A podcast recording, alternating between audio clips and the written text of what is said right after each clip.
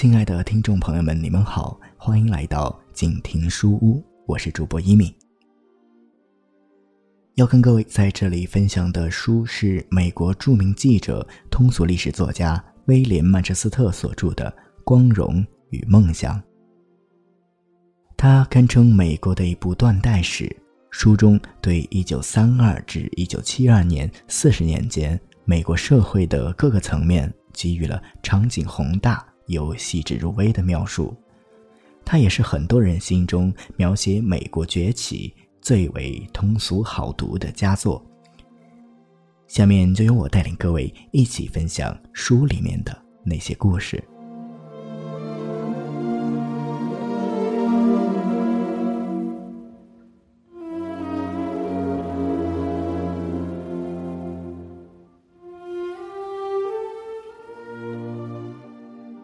夜色沉沉，大雾弥漫。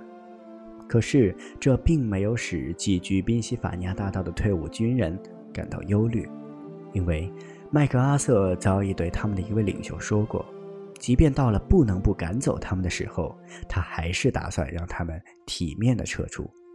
他们是服从命令的战士，自然相信四星将军的话。往后消息传来。说可能已经派出军队来对付他们了，可是他们还觉得那是值得欢迎的消息，因为他们以为现役军人碰到退伍军人，双方就会拥抱起来的。退伍军人们的住处挂满了褪色的国旗，他们万万没想到，美国军队竟会向美国国旗进贡。七月二十八日星期四的早上。他们最为担心的是天气。上午九时，他们便预料到这天会非常闷热。大家忧热神往地谈那些新式的冷气电影院，那里边正放映着有声电影。珍妮·德·盖瑞和查尔斯·法莱尔主演的《第一年》，威廉·鲍威尔和凯·弗朗西斯主演的《盗宝》都在上映。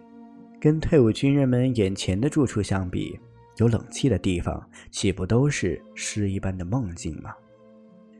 先前铁路公司把他们免费运来首都，为的是腾出车站的车场。有一张火车提货单上写着“运往华盛顿市口的牲口，退伍军人五十五名”。真的，他们几乎也感到自己不过是牲口罢了。在他们的驻地，那些拆得残缺不全的楼房，多半留给妇女和儿童居住。格拉斯福德将军还给他们送来了一些草垫。男人栖身的地方，用一位记者的话来说，是许许多多的帐篷、烂木板钉上破布，再用包装箱当做柱子支起来。在他们那里，到处都有亲手钉起的牌子，上面写着。上帝保佑，全家平安。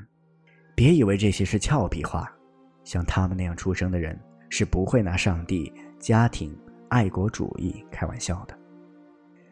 他们的出身是美国自耕农，要是当时就用上了下层中产阶级这个名称的话，他们也算是下层中产阶级的成员了。如果派兵横过宾夕法尼亚大道去打他们，有五个人。便会首当其冲。退伍军人们的来历可以拿这五个人为其代表。在第一次大战中远征过法国、当过军官的，只有肯塔基州哈伦县的宾厄姆一个人。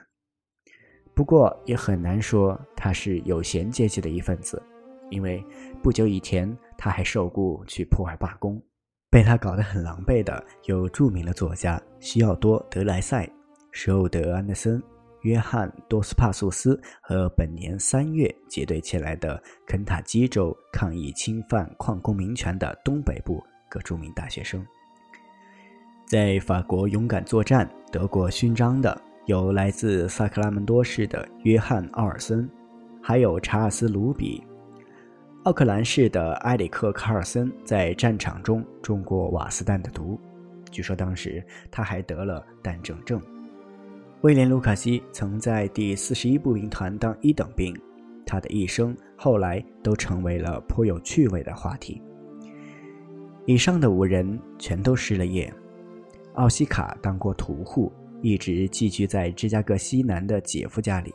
他的住处是一个全无窗户的地下室。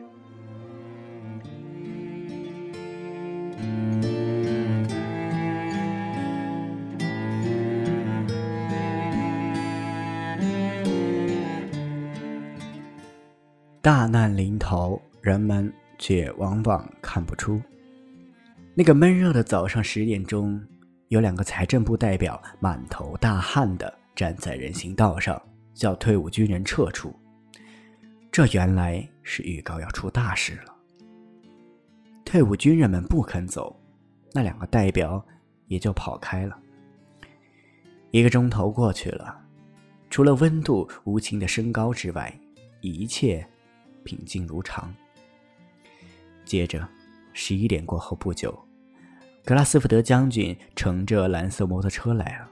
他到了宾夕法尼亚大道和第三街的交叉口停了下来，宣布奉命把这个街区的闲人一概赶走。首都警察手里拿着警棍，列队开进来了。事情进展得很慢，起初很少有人反抗。临近中午。住在第一幢房子里面的退伍兵被赶走了，但是出事消息已经传到住在安纳克斯下河边的远征军大本营。警察这时才紧急地把第十一街桥吊起，但是太晚了，远征军已经派出援军，他们一到就向在场的警察扔砖块。格拉斯福德将军本人半边脸被打中了。他摇摇晃晃的后退，一眼看见有个警察竟迷迷糊糊的用手枪指着他，不禁毛骨悚然。他马上跳到一根柱子后面躲了起来，一边听到一个哑嗓子的大声嚎叫：“干掉他！”格拉斯福德走出来，只见一个据说他是已经半疯狂的警察正在朝另一个退伍军人开枪。退伍军人鲁西卡心脏中了一弹，倒下死了。别的警察也在开枪。不一会儿，又有三五个退役军人倒下，其中卡尔森受了致命伤。格拉斯福德将军喊道：“不要开枪！”警察们停下火来。可是，出事的消息已传到白宫，司法部长米切尔下令把退伍军人从政府的所有楼房驱逐出去。胡福在午餐时知道了警察开枪的事。他一边把口头命令写成书面，一边吩咐陆军部长赫尔利出动军队。赫尔利向参谋长做了传达。他们迟出了好一会儿，参谋长麦克阿瑟将军这时没有穿军服。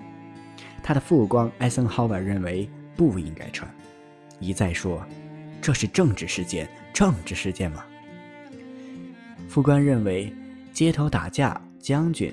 犯不上插手，可是将军不同意。他宣布说，叛乱的苗头已经出现了。麦克阿瑟决定亲临督战。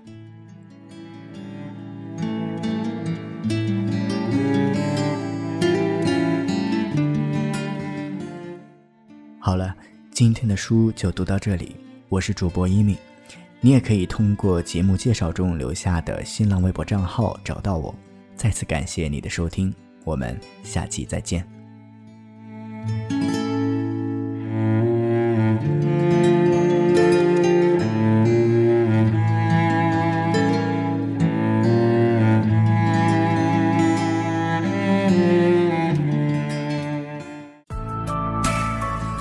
本节目由静听有声工作室出品，在公众微信搜索“静听有声工作室”或。我爱静听有声的完整拼音，了解最新节目发布、歌单以及二零一五年的最新活动。安静聆听，让心宁静，静听有声，聆听内心的声音。